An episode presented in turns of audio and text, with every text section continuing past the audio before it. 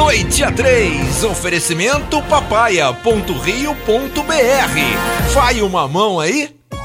Bom dia, boa tarde, boa noite, queridos ouvintes da 97 que acompanham aqui o nosso especial sobre coronavírus do Noite a 3.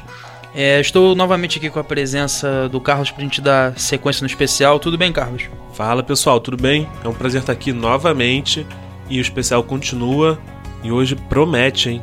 Para quem não sabe, meu nome é Lucas Sampaio e a gente está aqui trazendo mais um especial na nossa segunda semana de programa sobre o coronavírus, dessa vez com uma especialista, a Laura Cristina, que é bióloga na Fiocruz, e hoje ela trouxe um assunto muito importante para a gente que é justamente sobre o poder de transmissão desse vírus e os cuidados que a gente precisa ter ao sair na rua. Então a gente vai sol soltar a resposta dela aí é, pelo WhatsApp e vocês fiquem bastante atentos, que é uma resposta longa, mas é muito informativa, muito interessante. O que nós temos que saber da Covid-19 é que é um vírus altamente contagioso, né? um poder de transmissão incrível e ele faz parte de uma família né, de coronavírus que nós temos dois mais conhecidos, né, que é o SARS-CoV, que é da síndrome respiratória aguda, e MERCOV, que é da síndrome respiratória do Oriente Médio. A família COVID, a, a família coronavírus, são vírus que comprometem são vírus de síndrome respiratória, né? E o que acontece é que ele foi, o Covid-19 foi diagnosticado em dezembro, foi descrito em janeiro. Quando a gente fala descrito, é porque os cientistas conseguiram é, identificar todo o seu código genético. Mediante a isso, os pesquisadores e cientistas começam a trabalhar em uma forma de neutralizar isso, né, mediante essas informações. No Brasil, ele entrou em, em fevereiro, né? Até, até ontem, 22 de março, a gente tinha a gente hoje ainda não vi, né? Hoje, dia 23, a gente tinha 1.526 casos confirmados com 25 mortes. É, a Organização Mundial da Saúde já vinha alertando, né? A todo a toda a população, todo o sistema de pesquisa e de cientista, né? sobre o que estava acontecendo na China. Estava todo mundo de olho, né? até a Itália se pronunciar e mostrar um, número razoável de infectados e de morte, um número significativo de infectados e de morte. Então, mediante, então mediante a isso, é, todo mundo ficou muito mais alerta. E o Brasil sabia que ia ser contemplado com esse vírus. Na metade de março, não sei muito bem a data, a Organização Mundial da Saúde veio a público, né, para dizer que tá que era uma pandemia. OK, uma pandemia. Ficamos todos muito assustados mas o Brasil já estava, né, o, nosso, o Ministério da Saúde já estava monitorando essa situação dentro do Brasil. Então estava já aguardando a entrada do primeiro caso. E o primeiro caso entrou em janeiro, né? E aí então houve todo a houve todo o controle, né, de, desse desse caso, né? O primeiro paciente foi todo controlado, foi todo monitorado e tal. O segundo também.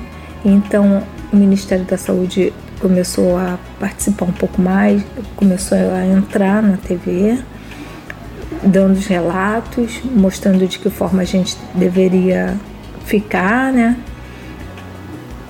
Mostrando o protocolo de de espirro, né, de respiração, de como espirrar, como tossir, como se manter afastado das pessoas e os números, né? Então estava sendo tava os números de casos estavam sendo notificados, confirmados, o número de suspeita aumentando muito, então mediante isso já sabia que ia ter daquela quantidade grande de suspeita, ia ter pelo menos uns 10, 5% de positivo.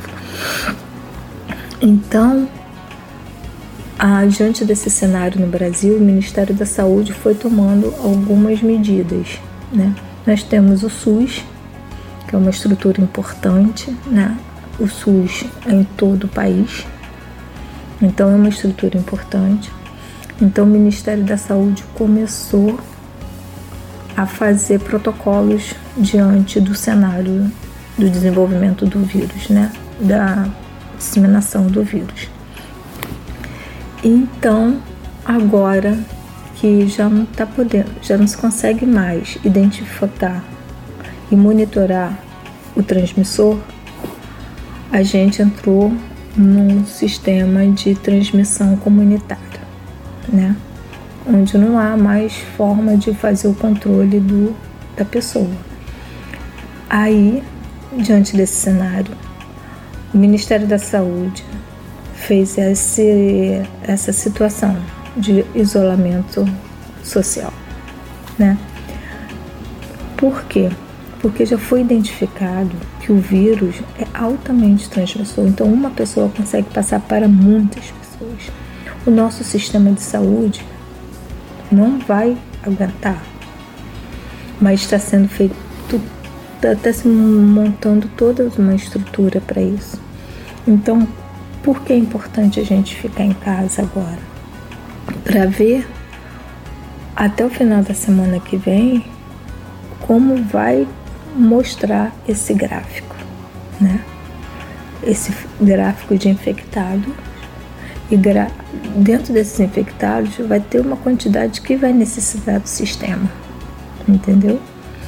Então o sistema está tá se é, se preparando para atender essas pessoas que vão apresentar a síndrome mais grave do Covid-19. Entendeu?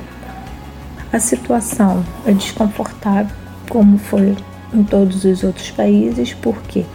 Porque tem uma um grande grupo contaminado. Então, desse grande grupo contaminado, uma parte vai ficar na forma grave. O que a gente quer, né, o que o Ministério da Saúde quer, é tentar não deixar o sistema tão ruim, né? Para que haja uma forma de atender a grande maioria. Então, por isso, essa fase para ficar em casa é importante. Mas a gente sabe que nem todo mundo consegue ficar em casa, nem todo mundo pode ficar em casa. Nós nem precisamos ir muito longe, porque as pessoas da área de saúde, as pessoas estão lá, entendeu? Os médicos, enfermeiros.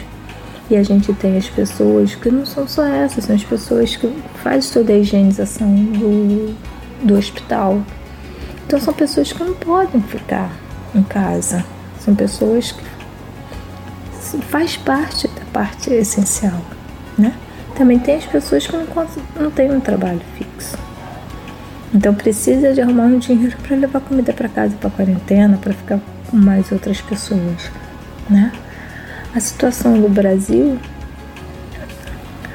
é desconfortável, mas acredito que essa semana, essa situação vai mostrar mesmo, vai ter um, uma situação, vai ter um casos confirmados significativos e aí então a gente vai vai começar a ter uma outra um outro cenário mediante a cada cenário mostrado pelo vírus vai ser uma conduta que o ministério vai ter. Então, é, como a gente previa, é, as notícias deixam claras, o poder de transmissão realmente é muito, é muito grande desse vírus.